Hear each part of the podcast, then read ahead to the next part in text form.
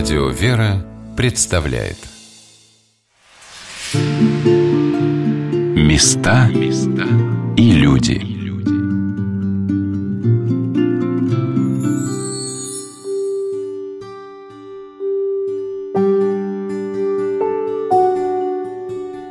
Сенатская площадь в Санкт-Петербурге – одно из красивейших мест города, обязательная точка туристических маршрутов – в центре ее, пожалуй, самый известный памятник Петру Первому – «Медный всадник», перед которым Нева с удивительной красоты панорамой, за ним Исаакиевский собор, по правую его руку – Адмиралтейство, по левую – здание Сената и Синода. Здравствуйте, у микрофона Александр Ратников. Здание Сената и Синода – одно из удивительнейших архитектурных творений Санкт-Петербурга. Собственно, это не одно, а два здания, соединенные триумфальной аркой, перекинутой над Галерной улицей. И построены они были для Сената и Святейшего правительствующего Синода. В 21 веке здесь совершает свою работу Конституционный суд Российской Федерации – Здесь проходят заседания Синода Русской Православной Церкви. Здесь расположена президентская библиотека имени Бориса Николаевича Ельцина. Вот с ее работой мы сегодня познакомимся наиболее подробно и приглашает нас к этому знакомству заместитель генерального директора Валентин Валентинович Сидорин.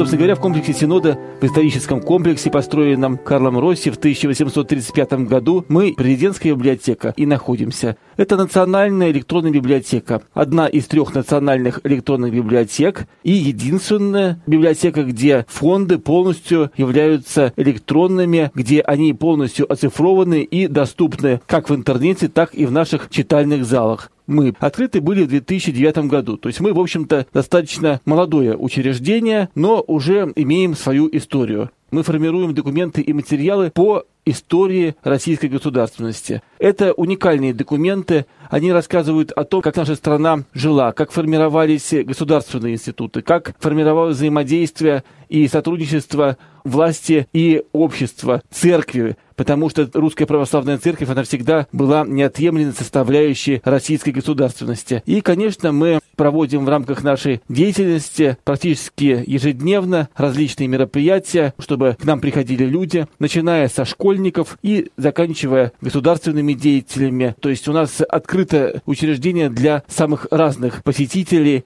и в рамках разных мероприятий к нам приходят очень разные люди. Мы проводим и киноклубы президентской библиотеки, и видеолектории, выставки, экскурсии у нас постоянно бывают. У нас в год где-то около 20-30 тысяч человек приходит только на экскурсии. Мы новая, очень открытая и доступная организация, которая, в общем-то, всегда делает так, чтобы к нам было интересно приходить, и чтобы те, кто к нам пришел, к нам возвращались. Мы возвратимся к беседе с Валентином Валентиновичем чуть позже, а сейчас воспользуемся его советом и превратимся в экскурсантов, а нашим гидом будет Валерия Дедова. Президентская библиотека имени Бориса Николаевича Ельцина была создана по решению президента России Владимира Путина, и решение о ее создании было принято в январе 2007 года. В апреле этого же года скончался первый президент России Борис Ельцин. Именно с этим связан тот факт, что библиотека названа в его честь. Сразу стоит сказать, что она не мемориального характера. Президентская библиотека входит в число трех национальных библиотек России, и мы ориентированы на сбор и сохранение самых разнообразных документов, которые в общем касаются истории нашей страны. Но целью организации президентской библиотеки стало создание единого информационного центра, где хранились бы материалы, связанные с историей России, теорией и практикой российской государственности, а также здесь у нас есть материалы в поддержку русского языка как национального и государственного языка в нашей стране. Библиотека необычна тем, что здесь книгу в своем традиционном бумажном формате вы у нас не встретите. У нас все хранится в электронном виде. Ну, пожалуй, только в выставочных залах мы с такими книгами, архивными делами познакомимся вот в их привычном варианте. Мы направляемся в холл, где у нас всегда и происходит сбор групп экскурсионных. Библиотека в историческом здании. Построено это здание было по проекту, пожалуй, самого известного зодчего Санкт-Петербурга Карла Ивановича Росси, портрет которого также находится в холле президентской библиотеки. Карл Росси – это, пожалуй, действительно самый именитый архитектор Петербурга, которому принадлежит авторство многих построек. Это и Александринский театр. Здесь мы тоже можем на плазменном экране видеть различные материалы, фотографии, открытки с изображением этих построек. Александринский театр, здание главного штаба на Дворцовой площади, это Михайловский дворец, в котором сегодня располагается Государственный русский музей. То есть не случайно именно Карл Росси, придворный архитектор, выигрывает специальный конкурс, организованный императором Николаем I на строительство зданий для двух государственных учреждений, для правительствующего сената и святейшего правительствующего синода. И здесь тоже на экране мы можем видеть проект Росси, который победил в этом конкурсе. Архитектор решил возвести возвести два симметричных здания в стиле высокий классицизм, и он соединяет два здания между собой с помощью арки над Галерной улицей. Здание справа, которое находится ближе к реке Неве, было предназначено для Сената. Это был высший судебный орган Российской империи, и сегодня в 21 столетии сохраняется преемственность. В этом здании располагается Конституционный суд Российской Федерации. Но в здании слева, в здании Синода, президентская библиотека. И здесь также в холле расположены и чертежи здания, Поэтажный план – это копии чертежей, которые были выполнены самим архитектором Росси. Мы, как правило, экскурсантам указываем, где мы находимся сейчас. Если быть точными, то вот здесь. Это парадный подъезд со стороны Сенатской площади, сквозь который все наши гости проходят в здание. Но мне хотелось бы внимание обратить на светлое поле в центре. Это внутренний двор здания, и мы сегодня в ходе нашего знакомства с библиотекой узнаем, как было преобразовано это пространство, как оно выглядит и, безусловно, в каких целях используется. Ну и также здесь мы видим музеификации противопожарных дверных заполнений конца XIX века. Сегодня эта дверь снята с петель, то есть она лишена своего функционала, но это, я повторяю, музеификация, и цель э, подобных музеификаций просто напоминать нам об истории этого здания. В частности, о том, что здесь изначально находился архив, в котором хранились очень важные документы государственной значимости. Это были как сенатские документы, так и синодальные. И, соответственно, нужно было такие документы защищать на случай пожара. Сейчас мы находимся у подножия парадной лестницы здания Синода. Позади нас двери, которые ведут в парадный вестибюль к парадному подъезду. То есть точно так же, как и вы сегодня, члены Синода проходили сквозь этот вестибюль. Затем поднимались по парадной лестнице в свои рабочие кабинеты, и также в этом здании находились и квартиры служащих Синода, поскольку это было довольно частой практикой в XIX веке, когда государственные служащие и жили, и работали в одном и том же здании. Я напомню, что Святейший правительствующий Синод был высшим государственным органом Российской империи по управлению Русской Православной Церковью. Поэтому не случайно в убранстве литой решетки парадной лестницы мы можем встретить христианскую символику. В частности, это вот такие декоративные пальметты, которые нас отсылают к новозаветной истории «Вход Господень в Иерусалим», когда Иисусу Христу бросали под ноги пальмовые ветви. И такие же пальметты мы можем встретить и на сводах парадной лестницы, которые расписаны в особой технике, которая была популярна во второй трети XIX века. Техника эта называется гризаэль. Гриф в переводе с французского языка означает серый цвет, и художник, используя разнообразные оттенки серого цвета, добивается объемности изображения. Поэтому нам зачастую кажется, что это лепнина, но на самом деле это изображение плоскостное, то есть это росписи. Ну а сейчас мы поднимаемся выше по парадной лестнице, и здесь нас встречает мемориальная доска, которая раскрывает основные вехи истории здания.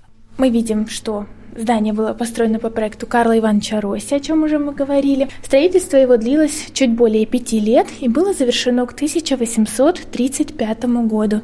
И вплоть до 1917 здесь находился Синод. Далее с 1918 по 2006 год здесь располагался исторический архив – Сегодня он занимает новое, специально для него построенное здание на Заневском проспекте. А затем, как мы уже говорили, в 2007 году принимается решение о создании президентской библиотеки. И в кратчайшие сроки, буквально за полтора года, здесь был проведен ряд масштабных, комплексных реставрационных работ. Торжественное открытие президентской библиотеки состоялось 27 мая в 2009 году.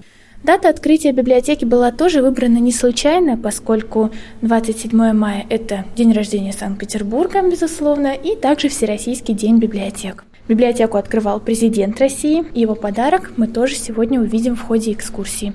А пока предлагаю подняться на второй этаж.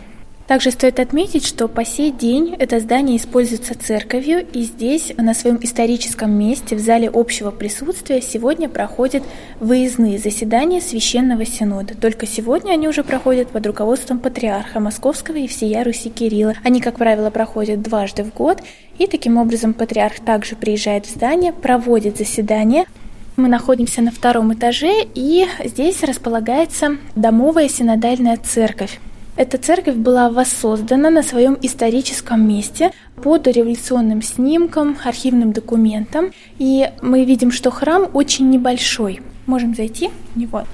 Дело в том, что он никогда не был приходским, а он предназначался строго для внутренних синодальных служб. И в частности, до революции наречение в сан епископа происходило именно в этой церкви. Она освящена в честь святых отцов семи Вселенских соборов. Это должно было напоминать о том, что Церковь управляется коллегиальным органом. То есть, если до Петра Великого решение в области управления церковью принимал патриарх, то Петр I упраздняет патриаршество и вводит коллегиальный орган, духовную коллегию, которая впоследствии становится синодом. И отсюда вот такое освящение храма. В храме сохранилась подлинная роспись середины XIX века в русско-византийском стиле – Здесь в советский период находилось одно из архивных помещений, и росписи, таким образом, они не пострадали. Они, безусловно, прошли реставрацию, но они подлинные. А все убранство храма, иконы, иконостас, который мы здесь видим, все это было воссоздано, поскольку в советский период подлинники были утрачены. Но, как я уже сказала, под революционным снимком все было воссоздано. Сегодня храм действующий, каждый читатель библиотеки, каждый сотрудник, каждый гость, каждый участник мероприятия может этот храм посещать, и каждую пятницу здесь проводятся богослужения, которые, опять же, каждый может желающий посетить.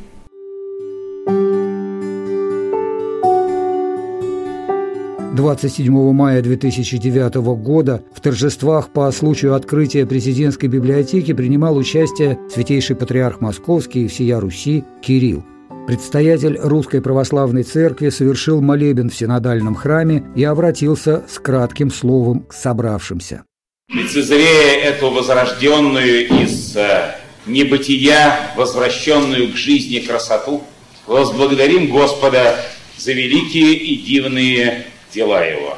Дай Бог, чтобы синодальная деятельность, осуществляемая под этими историческими сводами, приносила несомненное благо народу нашему, церкви нашей, содействовала процветанию всех народов и стран, входящих в каноническую ограду Русской Православной Церкви. Я прошу Господа, чтобы Он благословил страну нашу, властей и я, церковь нашу, дабы тихое и безмолвное житие мы могли препровождать во всяком благочестии и чистоте. Это был фрагмент архивной записи, сделанный 27 мая 2009 года во время первого посещения святейшим патриархом Московским и всея Руси Кириллом восстановленных помещений Синода в Санкт-Петербурге. А мы продолжаем экскурсию по президентской библиотеке. С вами Александр Ратников и экскурсовод Валерия Дедова. Ну что же, сейчас мы находимся уже на верхней площадке парадной лестницы, откуда можно полюбоваться всеми ее пролетами. Ну а парадная лестница завершается плафоном. Роспись плафона также выполнена в технике Гризаэль, и здесь объемными кажутся изображения двуглавых орлов, символов Российской империи. Мы уже говорили о христианской символике в убранстве литой решетки лестницы – но здесь она сочетается, соответственно, с символикой государственной. Это тоже не случайно, поскольку это должно было напоминать о том, что Синод – это государственный орган управления церковью, в отличие, например, от сегодняшнего положения, когда церковь отделена от государства. Но и также исторический интерьер украшает портреты российских императриц XVIII века. В данном случае перед нами сейчас портрет Екатерины I, супруги Петра Великого. Следующий портрет его племянницы, императрицы Анны Иоанновны. Иногда наши посетители задают вопрос, почему портреты именно этих императриц, Здесь представлены на самом деле портреты российских государей, у нас рассредоточены по всему зданию. Эти портреты копийные, поскольку оригиналы, ввиду своей особой художественной ценности, хранятся в крупнейших музеях, художественных музеях России. Это Третьяковская галерея в Москве и Государственный русский музей в Петербурге. Этот зал, президентская библиотека, используется как зал выставочный. Здесь представлена небольшая экспозиция, в которой присутствует печатная продукция нашей библиотеки. У нас есть собственная типография, собственный редакционный издательский отдел, и мы печатаем здесь различные научные монографии, научные труды. Это сборники материалов конференций, справочная, методическая литература, ну и также сувенирная продукция, это, например, календари, буклеты, открытки и так далее. И нужно сказать, что таким образом президентская библиотека продолжает традицию книгопечатания, которая здесь существует еще с синодального периода, поскольку, например, типография находится на своем историческом месте на уровне первого этажа, где ранее располагалась типография синодальная. Ну а мы сейчас подошли непосредственно к электронному читальному залу президентской библиотеки. То есть все наши читатели проходят таким же маршрутом, как и мы сейчас, поднимаются по парадной лестнице и попадают в электронный читальный зал, который сейчас и предлагаю посетить. Здравствуйте. Присаживайтесь, пожалуйста, заполняйте анкету. А что я там должен записать? Вы должны записать ваше фамилию, имя, отчество, место работы, должность э, и поставить две ваших подписи и паспортные данные.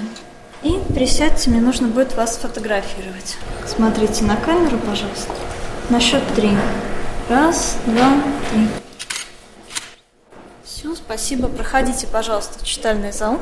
Вот эта процедура отняла, ну, чуть больше минуты, наверное. И что это мне теперь дает? Теперь вы являетесь читателем президентской библиотеки. Мы вам сейчас выдадим читательский билет и логин и пароль для доступа в систему, с которым вы сможете заходить, посещать наши читальные залы практически во всех субъектах Российской Федерации. Спасибо. А кто вы, как вас зовут? Меня зовут Парагина Дарья, я являюсь библиографом отдела обслуживания пользователей. Много у вас посетителей бывает? Да, достаточно много. Но большинство наших читателей предпочитают работать на интернет-портале, то есть из дома. Итак, мы сейчас пришли в электронный читальный зал президентской библиотеки. Это не только это помещение, это целая анфилада таких залов. И вы видите, что каждое рабочее место у нас снабжено компьютером. Также вы видите мебель, стилизованную под середину 19 века. То есть у нас созданы все условия, чтобы читателям было комфортно работать с документами в электронном виде. А сейчас я хочу передать слово своей коллеге Марии. Она работает непосредственно в электронном читальном зале, и она уже более компетентно сможет может представить наш электронный фонд, рассказать, как работать с нашими ресурсами. Располагайтесь. Для удобства можете смотреть как на большой экран, который перед вами, так и на маленький, находящийся совсем рядом. Для начала скажу пару вводных слов о фонде президентской библиотеки. По сути своей он является общественно-политическим и собирает материалы по трем темам очень важным для нас. Первое – это, конечно, самое глобальное – это история России от древности до наших дней. Вторая – это история русского языка как национального языка страны. И третье – это отечественное законодательство. Но, разумеется, в своем электронном собрании очень большое внимание мы уделяем тем документам и книгам, которые касаются истории русской православной церкви и истории христианства как важной составляющей духовности русского человека. Поэтому именно такого плана материалы мы сейчас с вами посмотрим. Заодно вы сможете посмотреть, как же выглядит интерфейс самого читального зала. Начнем мы с самых раритетных изданий. Вот одно из таких – это «Месяцы слов», электронная копия из Национальной библиотеки Республики Карелия. Относится она к третьей четверти XIX века, как вы видите по описанию документа. И здесь мы с вами как раз можем видеть и старинный шрифт, и, как вы видите, опции масштабирования позволяют нам со значительным комфортом посмотреть тот или иной фрагмент изображения и познакомиться с этим древним памятником. Для таких документов у нас также предусмотрены и другие форматы. Допустим, некоторые богослужебные книги, например, Евангелие, мы можем посмотреть в формате 3D когда книга вращается в двух плоскостях и рассматривается фактически со всех сторон. То есть мы видим и переплет, и титульный лист, и можем оценить его толщину и другие физические параметры. Это важно для сохранения книги как памятника, поэтому наиболее редкие книги оцифровываются в этом формате. Вот сейчас перед вами Евангелие Тетер, это также электронная копия из Национальной библиотеки Республики Карелия. Я вот сделала два таких примера, основанных на одном фондодержателе. И точно так же в этом формате мы можем с вами открыть книгу и посмотреть и увеличить любой фрагмент, то есть работать и использовать дополнительные инструменты, которые есть у нас вот здесь, вот на панели, находящейся слева, то есть уже применять к книге различные опции, не просто читать ее, но также и знакомиться действительно как с документом, как с историческим источником. Я могу скопировать себе какой-то фрагмент mm-hmm. или всю книгу? Да, пользователи у нас могут в формате постраничного просмотра делать заказы, заказы на электронную копию, когда пользователю отправляется на адрес его электронной почты те страницы, которые ему нужны для работы, либо распечатывать. Все это делается у нас в читальном зале на Сенатской площади бесплатно. И для читателей это очень удобно и пользуется большой популярностью. На скидку, сколько вы храните материалов? Ну, я в объемах не буду говорить, так как человек, скажу прямо, я далекий от математики, боюсь э, напутать здесь с цифрами, но множество миллионов сканов образов у нас уже в электронном хранилище представлено. То есть, действительно, объемы очень большие, очень большие объемы, но и самое главное, конечно, это та ценность, которую эти книги несут. С какой частью э, вот этих богатств я могу работать из дома? Из дома вы можете работать с довольно значительной частью богатств, исключая, пожалуй, некоторые ну, современные издания, разумеется, и архивные документы. Они тоже в интернет-доступе представлены не будут. Но приблизительно 35% от общего фонда, эта цифра она всегда немножечко меняется, потому что идет публикация и на сайте, и на интернет-портале, и в читальном зале. Приблизительно 35% доступно для наших пользователей от общего собрания. Того, которое доступно всем читателям наших удаленных читальных залов, открытых в разных регионах, и на Сенатской площади здесь. Архивы вам охотно отдают свои какие-то хранения? Ну, для архивов это тоже плюс, потому что, конечно, многие документы уже достаточно ветхие, и поэтому мы, по крайней мере, сохраняем их вот в таком вот, да, пусть оцифрованном виде, но тем не менее для нас, для последующих поколений, многие документы старые, вот мы сейчас с вами смотрели, это, правда, книжные материалы были не архивные, ну вот можно и архивные примеры привести тех материалов, которые действительно уже просто напрашиваются к тому, чтобы быть сохраненными хотя бы вот в таком цифровом виде. А какие архивы с вами делятся? С нами делятся самые разнообразные архивы, начиная от э, ведущих федеральных, таких как Российский государственный исторический архив, Государственный архив Российской Федерации, находящийся в Москве, и, разумеется, наши специальные архивы, архив кинофото, документов и так далее, ну и региональные областные архивы. Наши тоже делятся с нами своими фондами и материалами. Места и люди.